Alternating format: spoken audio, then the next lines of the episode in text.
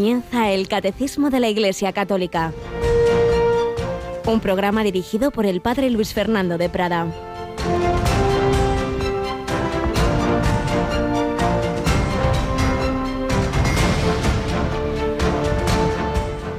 Oye y ten entendido, hijo mío el más pequeño, que es nada lo que te asusta y aflige. No se turbe tu corazón, no temas esa enfermedad ni otra alguna enfermedad y angustia. No estoy yo aquí, que soy tu madre. No estás bajo mi sombra. No soy yo tu salud. No estás por ventura en mi regazo. ¿Qué más has menester? No te apene ni te inquiete otra cosa. Alabado sean Jesús, María y José. Muy buenos días en este 27 de junio de 2019. Seguro que habéis reconocido estas palabras que le decía la Virgen, que llamamos la Virgen de Guadalupe, a Juan Diego. ¿Y por qué las digo hoy? Si hoy no es la Virgen de Guadalupe. Bueno, pues porque y con unas palabras preciosas, entrañables, la Virgen expresa a Juan Diego lo que ha dicho de otras muchas formas y en otras muchas manifestaciones suyas, de ese cuidado que tiene de nosotros, de cómo nos lleva en su corazón. No estoy yo aquí, que soy tu madre. No estás por ventura en mi regazo. Y es que hoy celebramos a Nuestra Señora del Perpetuo Socorro una de esas muchas advocaciones en que se manifiesta ese cuidado que la Virgen tiene de todos nosotros, que realmente es nuestra madre. Seguro que conocéis ese icono de rasgos claramente orientales. Parece ser que su origen está en Creta, pero hubo un comerciante que pues se lo llevó, no está muy claro si por medios un poco subrepticios, se lo llevó a Roma y bueno, pues allí llegó, estamos, bueno, este icono parece ser que es más o menos del siglo IX o, X, y bueno, pues este, este hombre se lo lleva, como digo, a Roma, em, y entonces eh, llega a una iglesia de San Mateo que llevaban los agustinos. Ella estuvo durante siglos. Era el año 1499 en tiempos del Papa Alejandro VI, y entonces queda ahí en esa basílica menor, en esa iglesia de los Agustinos, San Mateo. Pero en 1798 las tropas de Napoleón se apoderan de Italia y saquean Roma como hicieron también, por ejemplo, si vais a la Cartuja de Miraflores, que está el, sepulcro en alabastro mejor del mundo, dicen los expertos, y están descabezadas las imágenes. Ese era el respeto de los revolucionarios eh, que extendieron en el ejército de Napoleón, extendían esas ideas laicistas ya entonces, ¿verdad? Principios del 19. Pues también en Roma hicieron diversos saqueos. Entonces, gracias a Dios se escondió, se consiguió esconder este icono, pero quedó perdido. Hasta que en el ya como medio siglo después aparece y entonces eh, se van a hacer cargo de él ya no los agustinos, sino los redentoristas, los hijos de San Alfonso María de Ligorio y en 1865 el Papa Pío IX les encomienda especialmente esa advocación de la Virgen del Perpetuo Socorro. En Madrid hay un santuario de la Virgen del Perpetuo Socorro, una iglesia de los redentoristas que hoy sin duda estará a timbote que decían que dicen en algunos pueblos, ¿verdad? Hasta arriba, hasta arriba y como digo en Madrid seguro que en otros muchos santuarios, porque expresa pues esa certeza que tenemos de que la Virgen es nuestra madre, que esa no es una palabra que nos cuida. Eso no quiere decir que todas las cosas nos salgan humanamente bien, porque a ella no le salieron humanamente nada bien. Pero sí quiere decir que la vida no es casual, que no estamos solos, que hay una providencia, que Dios sabe más y que la Virgen María es instrumento de esa providencia que nos cuida, que permite lo que permite y lo que no, pues no. Y si el tío de Juan Diego estaba enfermo y parecía que se iba a morir, pues no, no se iba a morir. Y en otros casos sí, pues porque está en esos planes de Dios, pero en cualquier caso nunca caigamos en esa angustia, no te aflija otra enfermedad o angustia, no soy, no estoy yo aquí que soy tu madre, no estás bajo mi sombra, no soy tu salud, no estás por ventura en mi regazo, ¿qué más has menester? Nuestra Señora del Perpetuo Socorro, Mónica Martínez. Buenos días, Mónica. Muy buenos días, padre. Seguro que conoces esta vocación y también la tienes gran devoción. Sí, cerca de mi colegio había una parroquia del Perpetuo Socorro. Claro, verdad que sí. ¿Quién no la lleva? Yo tengo la medallita, la llevamos todos los hermanos como tercer nombre, Nuestra Señora de la, del Perpetuo Socorro. Pero la Virgen nos lleva a Jesús y recordamos una vez más, porque ya llegamos al final de este mes de junio, bueno, ya esta tarde la misa de vigilia es de la solemnidad de mañana del Sagrado Corazón de Jesús, viernes, una de las grandes, la última de estas solemnidades que han prolongado, por así decir, el tiempo pascual. Celebrábamos, acabábamos con Pentecostés, pero teníamos luego a Jesucristo, su muy eterno sacerdote, la Santísima Trinidad, el Corpus Christi y el Sagrado Corazón de Jesús. Pero este año, de una manera muy especial, porque celebramos ese centenario de la consagración de España al corazón de Jesús, como hemos venido anunciando, pues el domingo a las 10 de la mañana, esa Santa Misa desde el cerro, volvemos a repetir también que quien no esté inscrito no se intente acercar porque ni siquiera van a poder eh, llegar a los pies los, los coches, pero el que el que ya digo ya no pueda ir físicamente, puede seguirnos a través de la radio, ¿verdad, Mónica? Que no pierdan la oportunidad de estar presentes, aunque sea radiofónicamente y espiritualmente, con esta, con esta celebración. Eh, pueden escucharnos en, en la radio, efectivamente, y me imagino que también por todos los dispositivos móviles y demás. Imágenes no vamos a tener, ¿verdad, padre? no, eso no.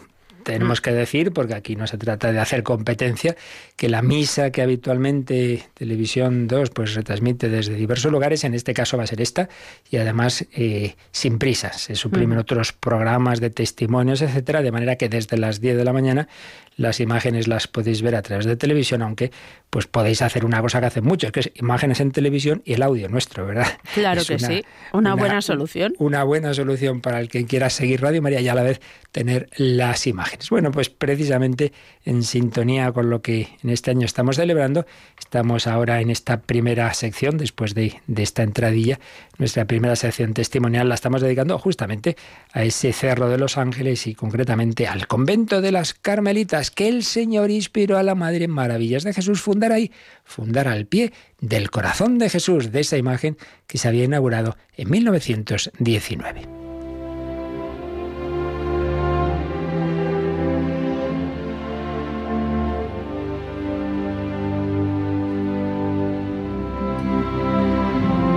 Un deseo del corazón de Jesús, Santa Maravillas y el Cerro de los Ángeles. Recapitulemos las fechas, los eventos principales que hemos recordado en días anteriores. Tras varios años de iniciativas, de oraciones, de una gran colecta por suscripción popular, se inauguraba en mayo de 1919 un gran monumento al corazón de Jesús en el Cerro de los Ángeles, que más o menos es el centro geográfico de la península ibérica. Y el 30 de mayo de ese año, 1919, el rey Alfonso XIII, 30 de mayo, celebración de un rey santo, Fernando III el Santo, consagraba a España el Sagrado Corazón de Jesús, presencia de los obispos, del gobierno, autoridades, etc. 1919. En ese mismo año, unos meses después, entra en el Carmelo del Escorial una joven, Maravilla Espidal, una familia noble de Madrid, que quería ser pobre y humilde, quería ser carmelita descalza, escondida en ese convento del Escorial. Pero cuatro años después, cuando ni siquiera había hecho los votos perpetuos, ella va sintiendo que Jesús la llama a salir de ese convento y fundar otro en el Cerro de los Ángeles. El Señor le pide que allí donde se había erigido esa imagen suya y donde se había consagrado España, que hubiera almas que día y noche estuvieran en oración, en espíritu de reparación, en intercesión por España, que vivía años convulsos. Y en efecto, pues cuatro religiosas de ese convento, con todas las bendiciones del obispo de Madrid, en 1924 salen del Escorial. Se van para allí, claro, al principio en una casita en Getafe para desde allí dirigir las obras del convento. Y eh, por fin el 31 de octubre de 1926, el primer año que se celebraba la fiesta de Jesucristo Rey, se inauguraba el nuevo Carmelo, aunque no estaba terminado del todo, pero ya se van a vivir allí, al Cerro de los Ángeles. Cuatro carmelitas al principio, la superiora se llamaba hermana Josefa, pero poco después se elige a la Madre Maravillas de Jesús como priora de esa nueva fundación a la que van llegando más jóvenes, van llegando novicias, van llegando postulantes para esa vida de carmelitana ahí al pie del corazón de Jesús.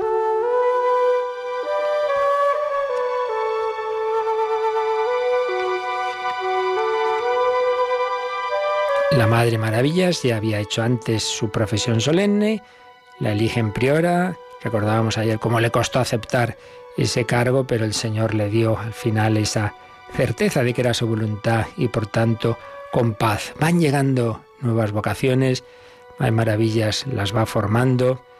Desde su clausura, Santa Maravillas no solo hizo mucho bien con su oración y penitencia, sino que siempre deseosa de ayudar, la comunidad del cerro se ocupaba de proveer a las numerosas peregrinaciones que van llegando al Cerro de los Ángeles de todo lo necesario para los cultos que se realizaban en el monumento. Cada vez que se celebraba la Santa Misa, sacaban del convento en grandes centros de mimbre, grandes cestos, perdón, de mimbre, los vasos sagrados, ornamentos, manteles. Por otra parte, viendo el estado de abandono espiritual en que se encontraba entonces Getafe, la santa pidió al padre Torres, ese jesuita que ya era su director espiritual, que diese ahí unas misiones populares. Y así lo hicieron él y otros jesuitas en 1930. Al final de esas misiones, el padre organizó una catequesis en la parroquia de la Magdalena, la única que entonces había en el lugar. Y escogió después a unas 15 jóvenes del pueblo para que ayudaran a Dolores Gandarias, una dirigida suya, que luego sería Carmelita, la futura madre Dolores de Jesús, a quien puso al frente de esa obra. Las catequesis estaban puestas bajo la protección del Sagrado Corazón y Nuestra Señora de los Ángeles una labor que fue excelente y que contribuyó a elevar el estado espiritual de ese pueblo de Getafe. Pero llegamos a 1931.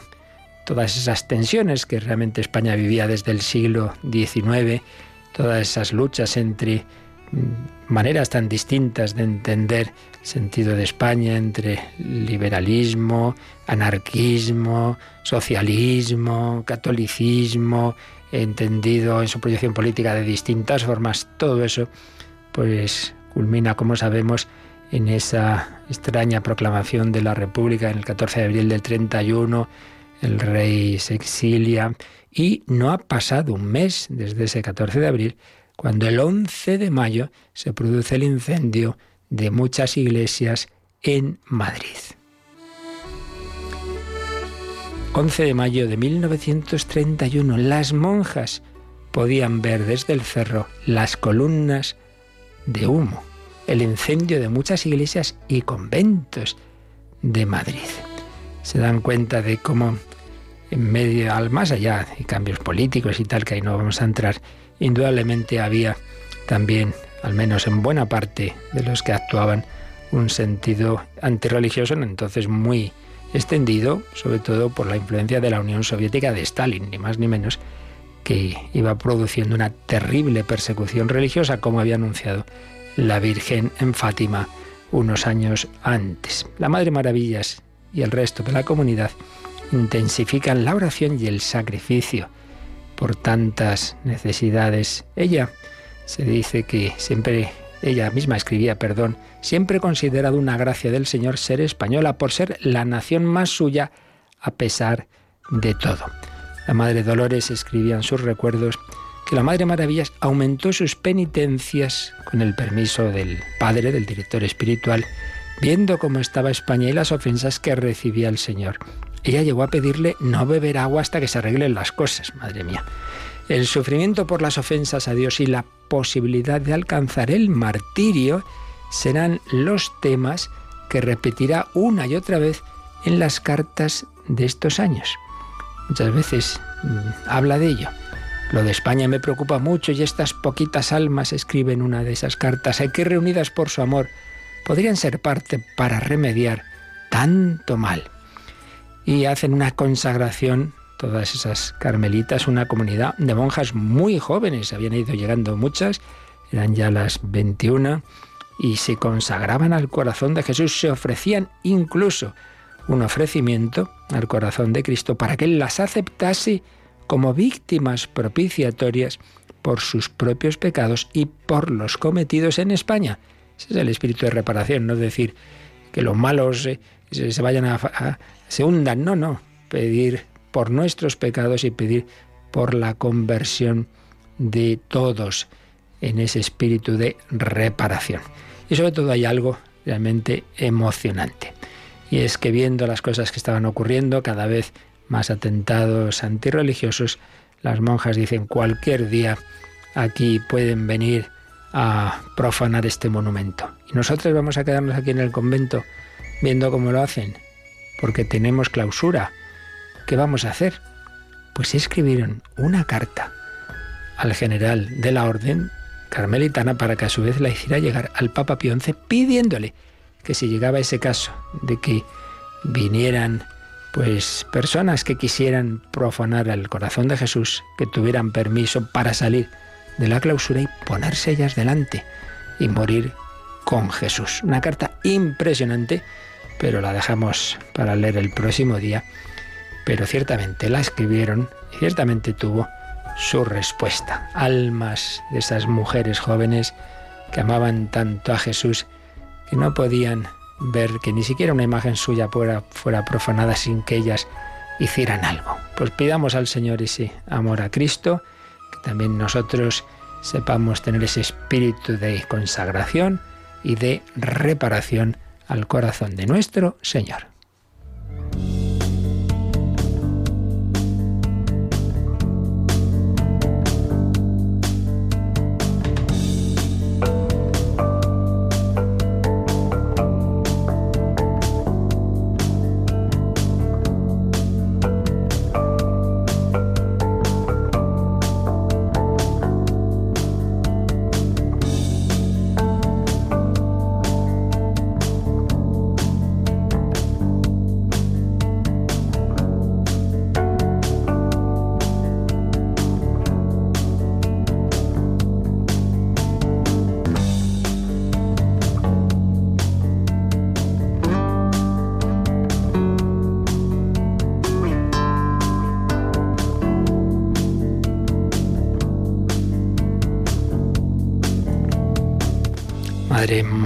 Santa, Maravillas de Jesús, el Padre Rubia, habíamos hablado de él también otro día, muy en relación con esa comunidad San José María Rubio, los dos canonizados en mayo de 2003 por San Juan Pablo II. Santos, comunión de los santos. Madre Maravillas, hija de Santa Teresa de Jesús, santa del siglo XVI, el Padre Rubio de San Ignacio de Loyola, otro santo de aquella época. ¿Cuánta santidad en la Iglesia? Pues terminamos hoy precisamente de la exposición, de exponer lo que nos dice el catecismo sobre esa verdad que el credo apostólico llama la comunión de los santos. Creo en la Santa Iglesia Católica, la comunión de los santos. Hemos ido viendo ese concepto, hemos visto eh, cómo estamos en comunión los miembros de la Iglesia en la tierra y hemos visto también la comunión entre la Iglesia del cielo y la de la tierra en sus tres estados de la Iglesia, la Iglesia peregrina en la tierra, la Iglesia purgante, los que están todavía purificándose en el purgatorio, y la Iglesia triunfante o celestial del cielo, y cómo hay una comunión entre todos y cómo nos podemos y debemos ayudar.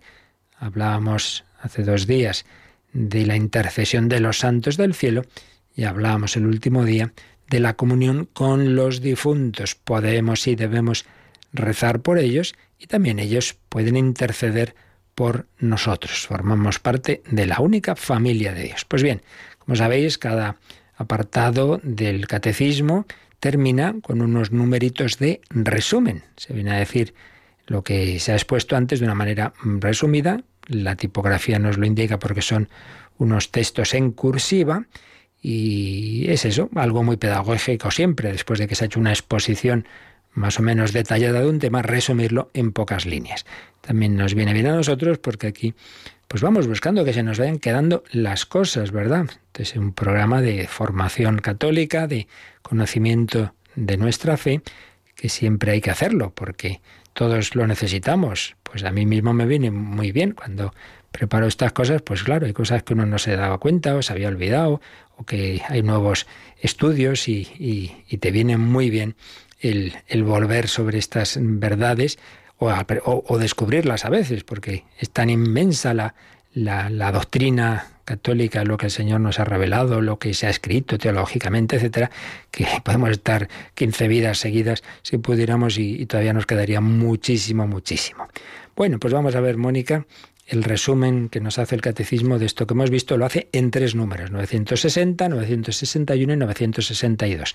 Tenemos también la costumbre eh, en cada uno de estos apartados de resumen de ver cómo lo expone también el catecismo de jóvenes el Yucat. Pero bueno, vamos por partes. En primer lugar, leemos el 960 del catecismo. La Iglesia es comunión de los santos. Esta expresión designa primeramente las cosas santas y ante todo la Eucaristía, que significa y al mismo tiempo realiza la unidad de los creyentes que forman un solo cuerpo en Cristo. Pues bien, con este número 960, el catecismo ha resumido el primer sentido de la expresión comunión de los santos. Vimos que tenía básicamente dos, uno más objetivo y otro más subjetivo y personal. El objetivo, cosas santas. La Iglesia es comunión de los santos, es decir, cosas santas, sancta en latín, porque está la expresión sancta santi, las cosas santas para los santos. Las cosas santas, todo aquello que el Señor ha instituido en la Iglesia para a través de ello darnos su gracia, fundamentalmente los sacramentos y muy especialísimamente la Eucaristía. Por eso esa expresión que se usaba en los primeros tiempos, en la celebración litúrgica Sancta Santi, lo santo para los santos, quiere decir, bueno, pueden comulgar los que están en comunión de gracia de Dios, claro. El que no está en sintonía con Dios no puede comulgar. Santa Santi, lo santo para los santos. Entonces, en primer lugar es comunión de las cosas santas. Podemos comulgar a Jesucristo, podemos recibir la Eucaristía en todos los lugares del mundo. Podemos estar en comunión con el mismo Señor Jesús, recibir el mismo cuerpo y sangre.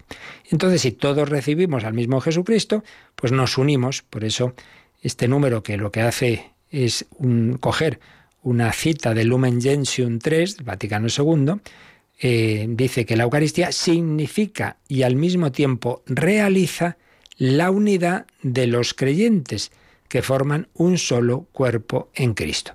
¿Qué es esto de significa y al mismo tiempo realiza?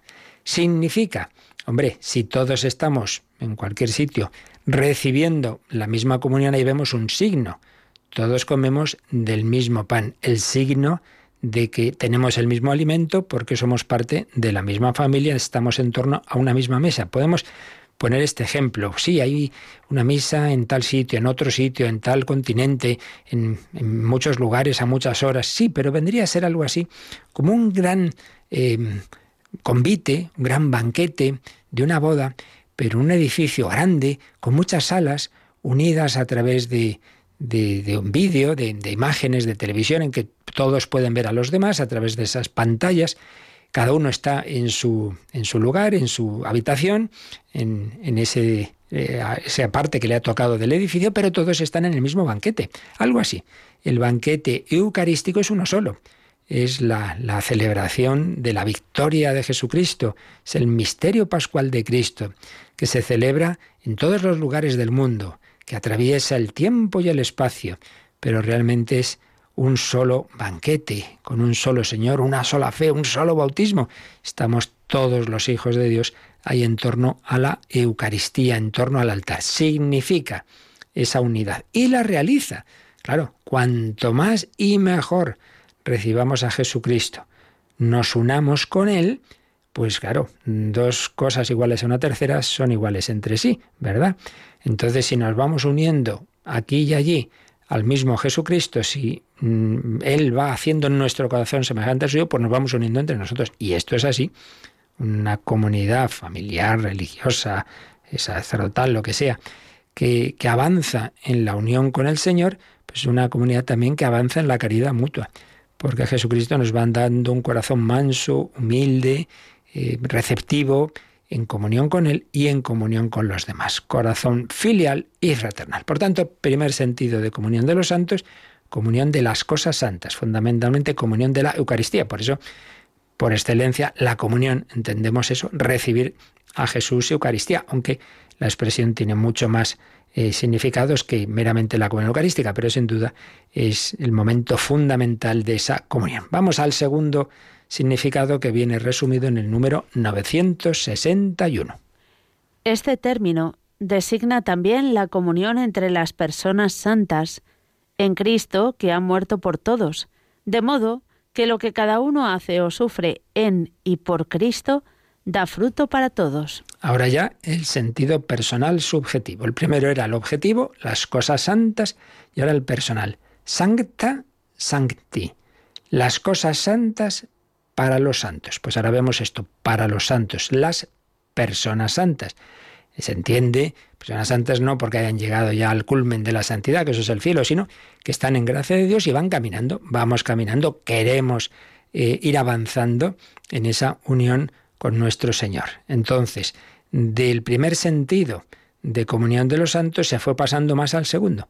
Ya se empezó a usar más en el sentido de que las personas, sean de la tierra, sean también del purgatorio o del cielo, unidas a Cristo, estamos unidos entre nosotros. Hay una comunión entre nosotros, una comunión personal. Entonces ya comunión de los santos no simplemente es la comunión de recibir la Eucaristía, sino entre estas personas y estas otras. Y hasta el punto de que formamos un solo cuerpo. Claro, todo esto está muy unido con la doctrina del cuerpo místico que el Señor inspiró a San Pablo. Fijaos que ya en su misma conversión, San Pablo recibe una famosísima frase en la que estaba implícito el tema del cuerpo místico. Porque recordad lo que le dice Jesús, Saulo, Saulo, ¿por qué me persigues? Hombre, Saulo directamente no perseguía a Jesús, al que no había ni siquiera conocido en su vida terrena, pero perseguía a los cristianos. Como los cristianos están unidos a Jesucristo en su cuerpo místico, perseguir a los cristianos es perseguir a Cristo. Por eso, ¿por qué me persigues. Y esa intuición que recibe, esa luz que recibe en su conversión, luego la iría profundizando y, bueno, con la luz del Espíritu Santo iría entendiendo que en efecto todos formamos un solo cuerpo. Y por eso desarrolla en sus cartas preciosamente esa doctrina del cuerpo místico. Estamos unidos, cada uno en un lugar, en un puesto, con una vocación, pero todos formamos parte del mismo cuerpo, distintos miembros, pues unos sacerdotes, otro laico, uno recibe el don de profecía, el otro el de la caridad, etcétera, etcétera, etcétera. De modo que lo que cada uno hace o sufre en y por Cristo da fruto para todos. Qué bella frase nos ha puesto aquí el catecismo. Lo que cada uno hace o sufre. Ya para ahí, para empezar, ahí tenemos una indicación muy interesante, muy práctica. ¿Cuántas veces he oído, vamos, hace nada, personas que dicen, ay, yo es que tenía que hacer esto, pero es que estoy enfermo y no puedo. Ay, qué, qué, qué pena. ¿Cómo que qué pena? Pero si, si lo que más vale a los ojos de Dios no es hacer cosas, si él con decir hágase la, las haría en un instante, sino que lo que realmente más depende de nosotros es el ofrecer el corazón y sobre todo ofrecerlo cuando lo estamos pasando mal. Eso es lo, lo que tiene más, más valor a los ojos de Dios, no el hacer, hacer, hacer todo lo que hagamos, ya digo, Dios lo hace mucho mejor.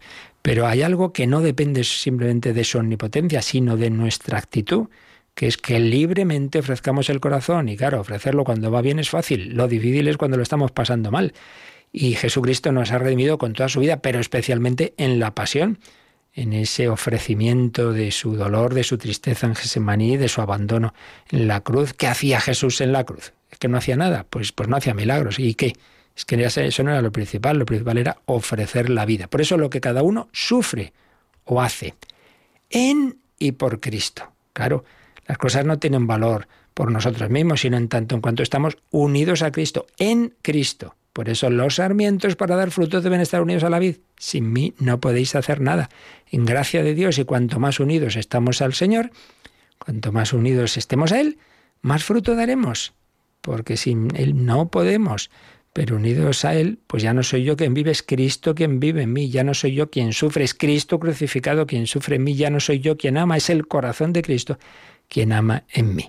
Lo que cada uno hace o sufre en Cristo y por Cristo, lo hago por ti, Señor. Por eso ofrecer la vida, ofrecimiento de obras por la mañana, ofrecimiento en la Santa Misa, en el ofertorio, renovar el ofrecimiento en determinados momentos, particularmente, pues si llegan dificultades con mis obras, oraciones, sufrimientos y alegrías.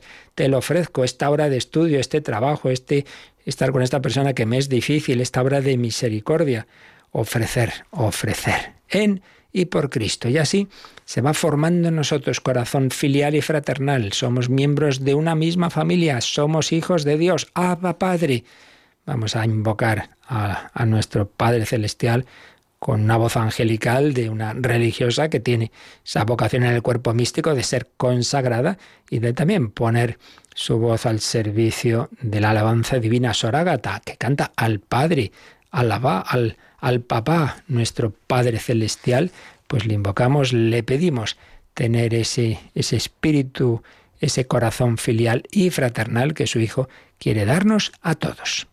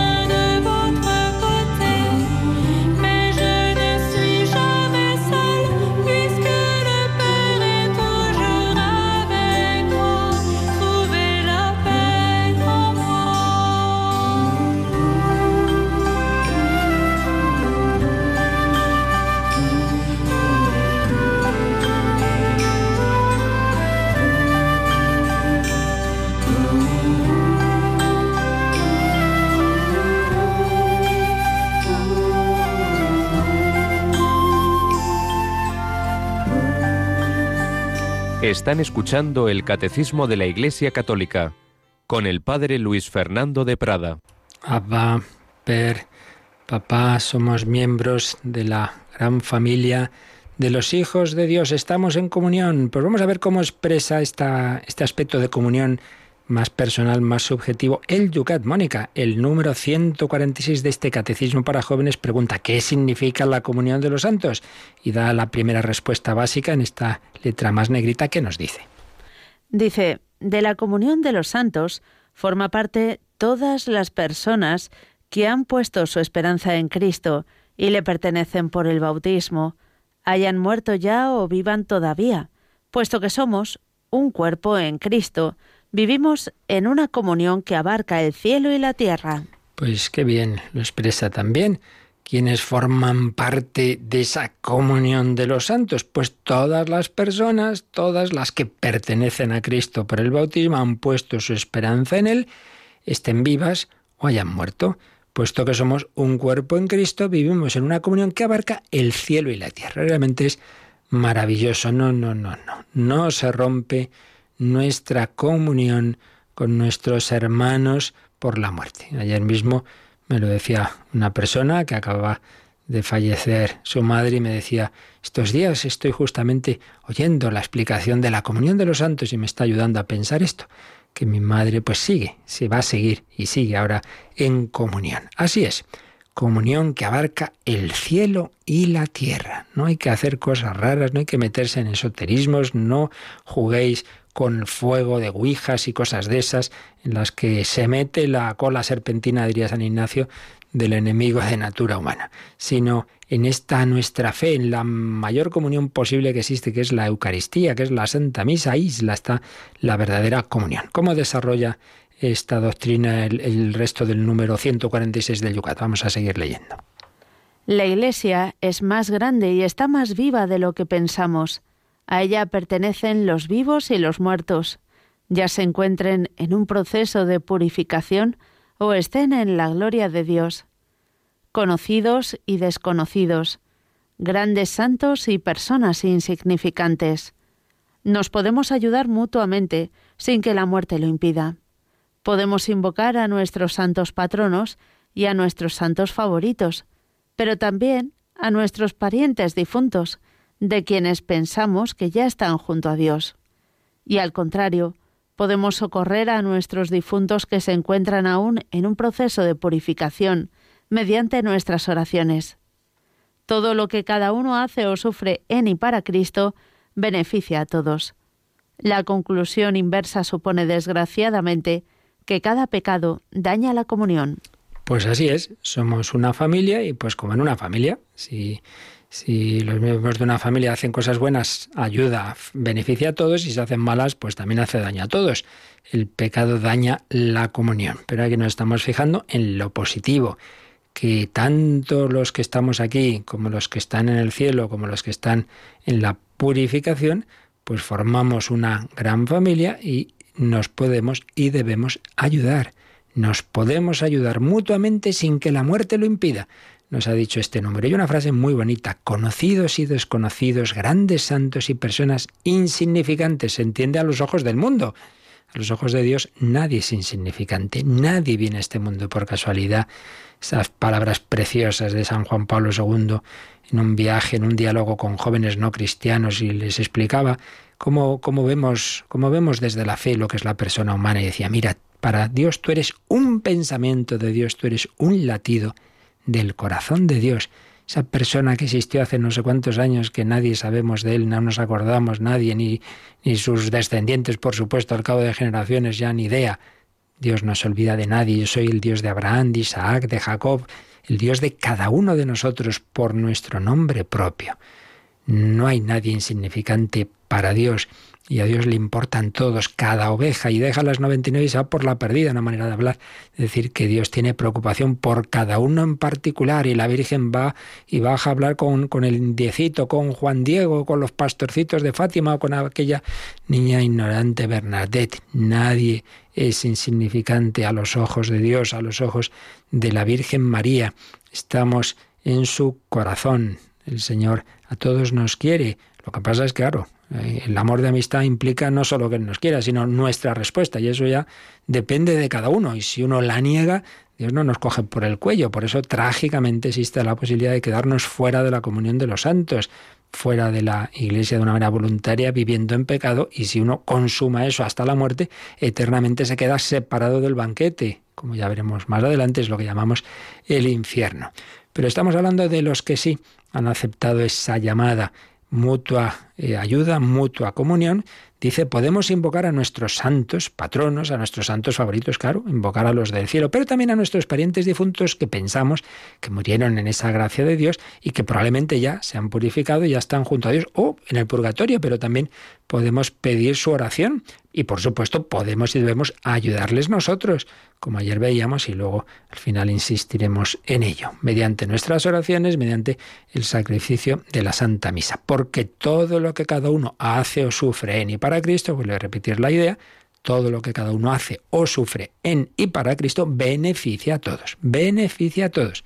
Un alma que sube eleva al mundo, un alma que baja también, desgraciadamente, hace descender al mundo. Así pues, comunión de los santos entre todos los estados de vida, en el cielo, en la tierra, en el purgatorio. Y vamos al último número del resumen que hace el catecismo, que es el número 962, que íntegramente es una frase que ya creo recordar que leímos en una de las catequesis, tomada del credo del pueblo de Dios, la solemne profesión de fe que hizo el Papa, otro santo, San Pablo VI, al acabar el año de la fe, en junio de 1968, si no me equivoco, pues hacía, profesaba este, este credo que en el número 30 dice lo que recoge aquí el número 962 del Catecismo y que nos lee Mónica.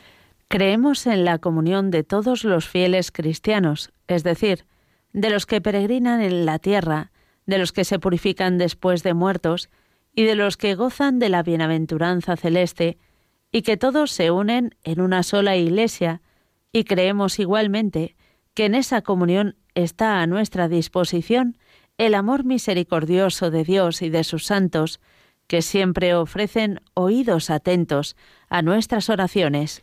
Pues aquí veis, eh, profesado, es un credo, creemos, Papa Pablo VI lo puso en ese plural, en ese creemos, en ese nosotros de la Iglesia, que creemos en la comunión de todos los fieles cristianos. Es decir, ¿quiénes son los fieles cristianos? No solo los que peregrinan en la tierra, sino también los que se purifican después de muerto y de los que ya gozan de la bienaventuranza celeste. Y que todos se unen en una sola iglesia. La iglesia incluye todas esas situaciones, todos esos estados. Pero añade que creemos también que en esa comunión está a nuestra disposición el amor misericordioso de Dios. Claro, ¿por qué tenemos esa comunión? Pues todo brota de que Dios en su amor misericordioso, en su amor que se vuelca en los débiles, en nuestra miseria, en las criaturas pecadoras, ese amor misericordioso del que fue pues una gran mensajera al acabar el siglo XIX para el siglo XX y XXI, Santa Teresa del Niño Jesús, mensajera del amor misericordioso, como otros enviados que el Señor pues ha ido llamando, como Santa Faustina, etcétera, el amor misericordioso de Dios se nos da, se abre su corazón, pero también ese amor misericordioso que se ha volcado en los santos, como la propia Santa Teresita, el Señor nos quiere repartir sus gracias. Aquí estaba haciendo alusión Pablo VI al tesoro, mm, que llamamos así, que da lugar a las indulgencias. Todos esos méritos de nuestro Señor Jesucristo, de la Virgen María y de los santos, pues eso es para todos, es como esa herencia. Este hijo no tiene mucho dinero, pero recibe la herencia de sus padres. Bueno, pues recibimos la herencia de nuestro Señor, de la Virgen, de tantos santos, la herencia espiritual. Nos ayudamos, por eso las indulgencias. Lo que ataréis en la tierra quedará atado en el cielo, lo que desataréis en la tierra quedará desatado en el cielo. La Iglesia pues tiene esa administración del tesoro espiritual, todo procedente del amor misericordioso de Dios. Vamos a leer algunas líneas también para terminar este, este apartado de la comunión de los santos de una famosa obra de un gran teólogo Henri de Libac, que fue al final de su vida proclamado cardenal por, por San Juan Pablo II, una obra que se titula Meditación sobre la Iglesia. Este, este teólogo y jesuita francés, Henri de Libac, tiene esta famosa obra sobre la Iglesia, teológico espiritual, meditación sobre la Iglesia. y sobre este punto nos dice, profesamos que la Iglesia es santa y que ella es la Iglesia de los santos, Ecclesia Santorum, porque está en relación a aquel que es el único santo. Ella es, por una parte, la Iglesia santificadora y por otra, la Iglesia santificada por el Espíritu Santo, la Iglesia de los santificados. Es la Iglesia santificadora porque en ella están esos cauces por los que especialísimamente nos santifica el Señor. Palabra de Dios, sacramentos, pero también es la iglesia de los santificados, porque somos miembros de ella todos, pues todos, aunque seamos que lo somos, pues muy débiles y pecadores, pero el Señor nos va dando su gracia.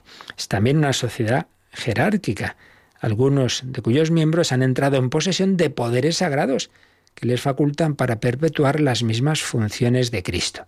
Es una comunidad de gracia, en la que existe otra jerarquía, más importante todavía que la jerarquía exterior, una jerarquía interior, la jerarquía de la santidad. Realmente, al final lo que cuenta es la santidad. Fijaos este detalle curioso. Eh, ¿Quién se acuerda de quién era el obispo de Santa Teresa o de San Francisco de Asís? Quizá alguno pueda recordar su nombre. Si al final lo que queda son los santos, sean de, cualquier estado de vida. Eso es lo importante. La jerarquía de la santidad. La Madre Teresa, ¿quién era su obispo? Pues, pues, pues, no sé, pero todos reconocemos a la Madre Teresa. La Iglesia es un poder de reconciliación al mismo tiempo que la familia de todos los reconciliados. Es un doble misterio de comunicación y de comunión. ¿Qué quiere decir con esas dos palabras? Comunicación, porque tiene los sacramentos por los que Dios nos comunica las cosas santas, santa. Pero comunión, comunión de los santos, el aspecto personal. ¿Veis aquí? Delebe acusaba para esos dos sentidos, objetivo y subjetivo, estas palabras, comunicación y comunión. Comunicación de las cosas santas y comunión de los santos. Es redil y rebaño. Es madre y pueblo. Madre, comunicación de cosas santas, madre que nos engendra a la vida divina y pueblo, reunión de los que formamos el pueblo de Dios. Es nuestra madre y nosotros mismos somos la iglesia es un seno frat, perdón, es un seno maternal y una fraternidad. Seno maternal nos engendra, nos da la vida y también una fraternidad. Recibimos esa vida divina, nos hace hijos y hermanos. Hijos y hermanos somos miembros de la Iglesia. Somos sus hijos y sus miembros. Pues sí, el misterio de la Iglesia, que es sociedad jerárquica, pero ante todo es comunión, comunión de gracia comunión de los santos. Y, por supuesto, en esa comunión de los santos, después de nuestro Señor Jesucristo, hay un papel muy especial, que es la Virgen María. Por eso, lo siguiente que veremos ya el próximo día es María, Madre de la Iglesia. Y desarrollará aquí el catecismo la doctrina mariológica que nos faltaba, porque cuando hablamos de Jesucristo, en la parte del credo que habla de, nuestro Señor, ahí es donde vimos mm, con bastante detalle las grandes verdades mariológicas. Ahí desarrollamos lo fundamental de la mariología, lo tenemos todo ya recopilado en algunos discos sobre Cristología y Mariología, pero nos quedaba de ver alguna de esas verdades de María, concretamente la asunción a los cielos, aquí tiene su lugar, estamos hablando de la comunión entre la Iglesia del cielo y la de la tierra, y la relación de María con nosotros, con la Iglesia. María, madre del cristiano, medianera, madre de la Iglesia, y eso es lo que vamos a ver en el siguiente apartado del catecismo. Pero terminamos así este puntito, más bien breve ha sido este, este apartado de la comunión de los santos, pero que seguramente no es de las cosas que tendríamos más claras y espero que ya nos haya quedado claro. Comunión de las cosas santas que hace que sus miembros estemos también comunión de las personas que vamos siendo santificadas, comunión personal entre nosotros en la tierra, comunión con los del cielo y con los del purgatorio, comunión que se expresa también en la oración, en los sacrificios, en la Santa Misa, comunión por los eh, oración por los difuntos, etcétera, etcétera. De hecho, pues vamos a ahora añadir alguna cosita, pero primero pues momento de, de oración y podéis hacer también vuestras consultas como siempre.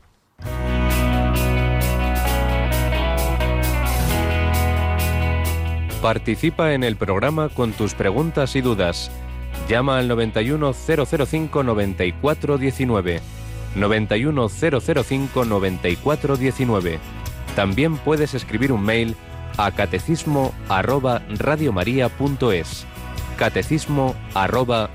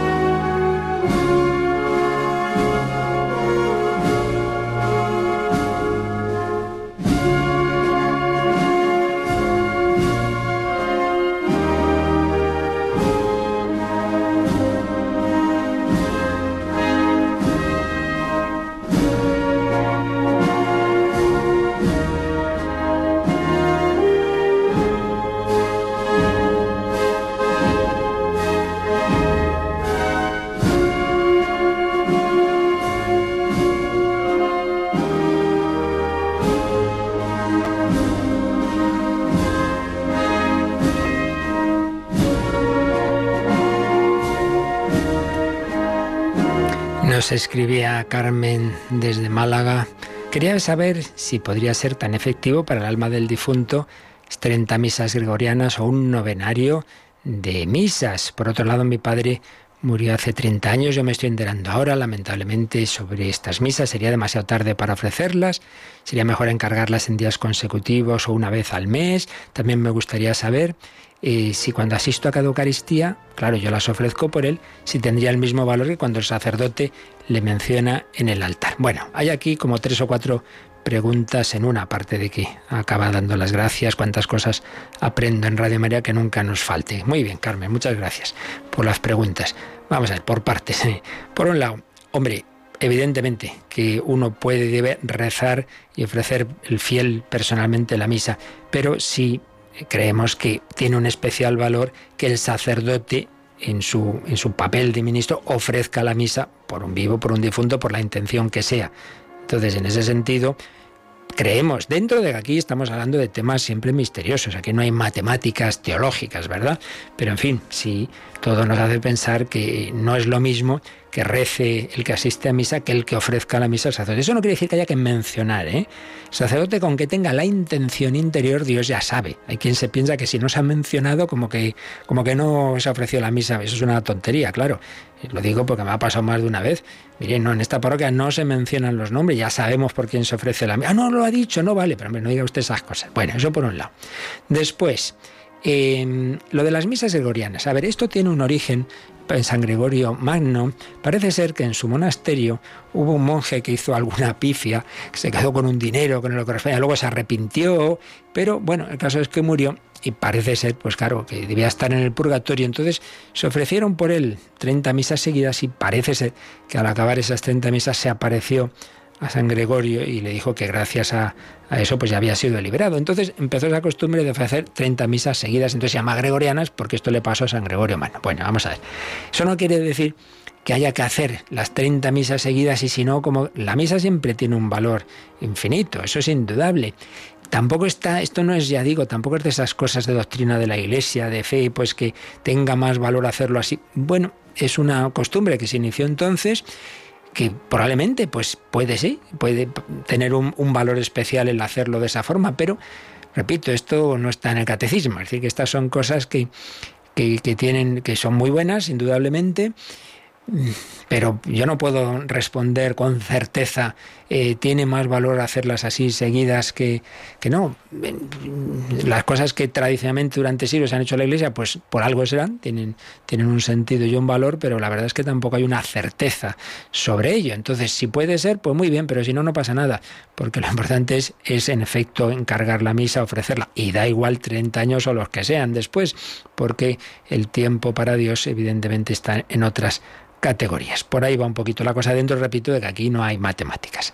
¿Tenemos alguna pregunta por teléfono, Mónica? Sí, nos ha llamado una oyente que prefiere mantenerse en el anonimato y eh, nos comenta que a ella le han dicho que cuando un ser querido fallece eh, puede hablar con ellos y que ellos le escuchan. ¿Y eso de dónde ha salido? Ay, Dios mío, esas son esas cosas que decía yo antes ya un poco, un poco extrañas. Vamos a ver. Eh, eso de hablar con ellos, la única posibilidad, desde lo que sabemos, es en Dios. Es decir, tú le dices, tú te diriges a Dios en tu oración y si Dios quiere, y si Dios quiere a esa persona mm, transmitir algo, pues lo hará si Dios quiere, pero no es que hablemos directamente con esa persona. estas son cosas que no tienen, eso sí que no tiene ningún fundamento teológico, y más bien mm, hace pensar en, ese tipo de cosas extrañas en las que, eh, no, pues he evocado el espíritu de no sé quién y estás hablando con él, sí, con él o con el demonio. Porque eso, en fin, ya digo que tenemos demasiados eh, casos y experiencias de que bajo esa capa, al final quien se mete es quien se mete y luego pasa lo que pasa. Por eso, estas cosas hay que tener cuidado porque como es un campo, mm, que a todos nos afecta, nuestros difuntos y tal, y nos gustaría esa comunicación, pues somos fáciles a creer cualquier cosa y a meternos en, cosas peligrosas. Lo único que está claro es que hay esa comunión en la oración, en la Santa Misa, pero en el Señor, en el Señor Eso de hablar directamente, no hay. Mm, hombre, si Dios a alguien le dice, pues eso, como ha habido santos que se han aparecido, bueno, pues bien, pero son casos muy excepcionales. Habitualmente no tenemos ningún motivo para pensar que yo hablo con el difunto y el difunto habla conmigo.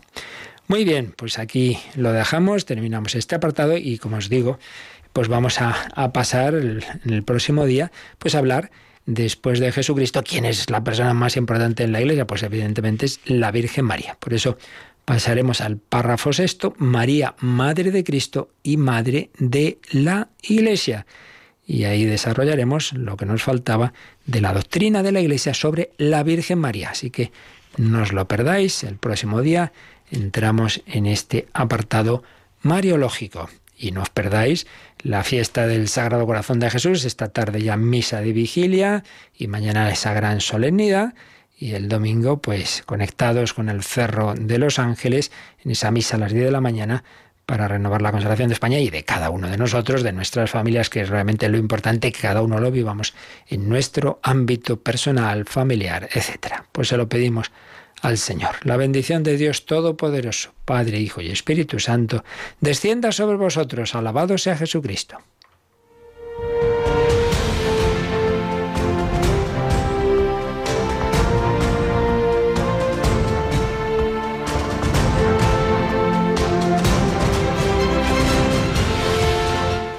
Han escuchado en Radio María el Catecismo de la Iglesia Católica un programa dirigido por el Padre Luis Fernando de Prada.